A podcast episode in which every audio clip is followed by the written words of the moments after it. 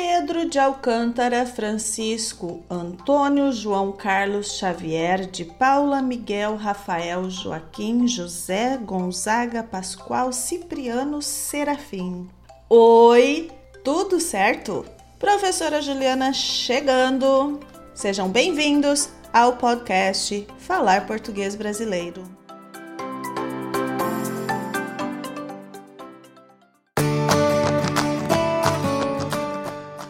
Ei, estamos no episódio 100.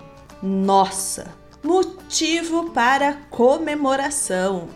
Eu não poderia estar criando o centésimo episódio se você não estivesse aqui me ouvindo. Eu já teria desistido do podcast. Então, muito obrigada!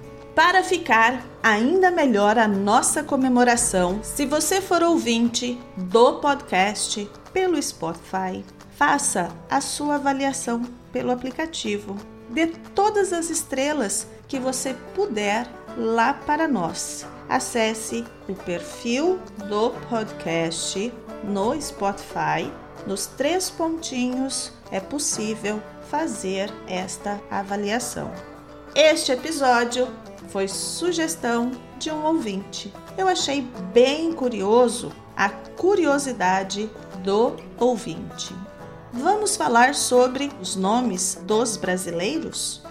Você já pensou sobre os nomes das pessoas daí do seu país? Quais são os nomes mais comuns? E os sobrenomes? Quantos nomes uma pessoa pode ter?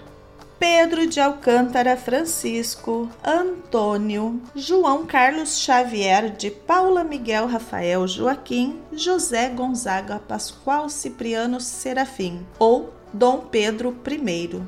Foi o primeiro imperador e foi ele também que declarou a independência do Brasil em 7 de setembro de 1822. Com essa quantidade de nomes, é possível imaginar ou supor muita coisa sobre a quantidade de nomes que um brasileiro pode ter, não é mesmo? Em alguns países há certos nomes proibidos. No entanto, essa proibição não acontece aqui no Brasil.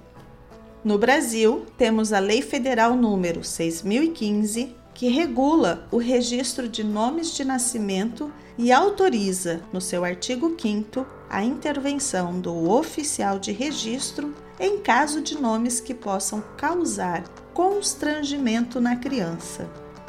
Esse mesmo funcionário também pode intervir na grafia, na escrita, dos nomes para evitar um possível constrangimento futuro para a pessoa. Nome composto é comum no Brasil. Maria e João são os que sofrem as maiores combinações. Para as meninas, por exemplo, Maria Luísa, Maria Júlia, Maria Clara, Maria Eduarda, Maria Cecília, Maria Alice, Maria Helena.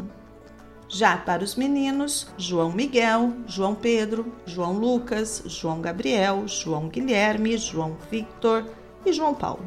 Para os meninos também, José é bem comum. Ah, o José Augusto!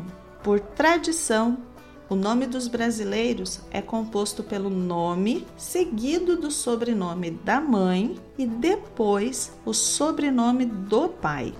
Mas isso não é uma regra. Se os pais decidirem colocar o sobrenome da mãe por último, é possível. Os sobrenomes mais comuns no Brasil são Silva, Santos, Oliveira e Souza.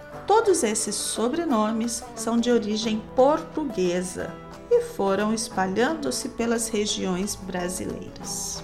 O brasileiro é muito criativo e adora criar coisas, incluindo nomes e escrita diferente para os nomes.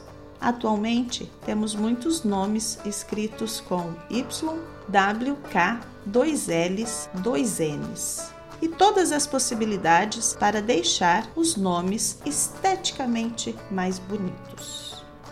Eu, professora, que já ensinei na educação básica brasileira, Posso afirmar que não existe uma preocupação com a aprendizagem dessa criança para escrever o nome e a possibilidade de bullying por parte dos pais. Vamos falar a real, o papo reto aqui.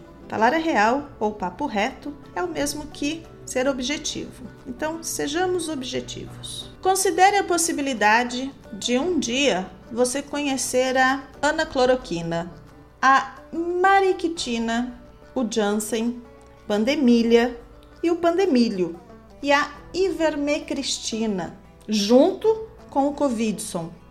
No país de vocês, esses nomes modernos podem acontecer? Bom, enquanto você pensa e responde, eu vou ficando por aqui e abrirei uma caixa de pergunta aqui no episódio. Dúvidas, sugestões, entre em contato comigo pelo e-mail contato arroba falarportuguesbrasileiro.com. Acesse a minha página falarportuguesbrasileiro.com e venha aprender português comigo, a sua professora de português. Até o próximo episódio. Tchau, tchau!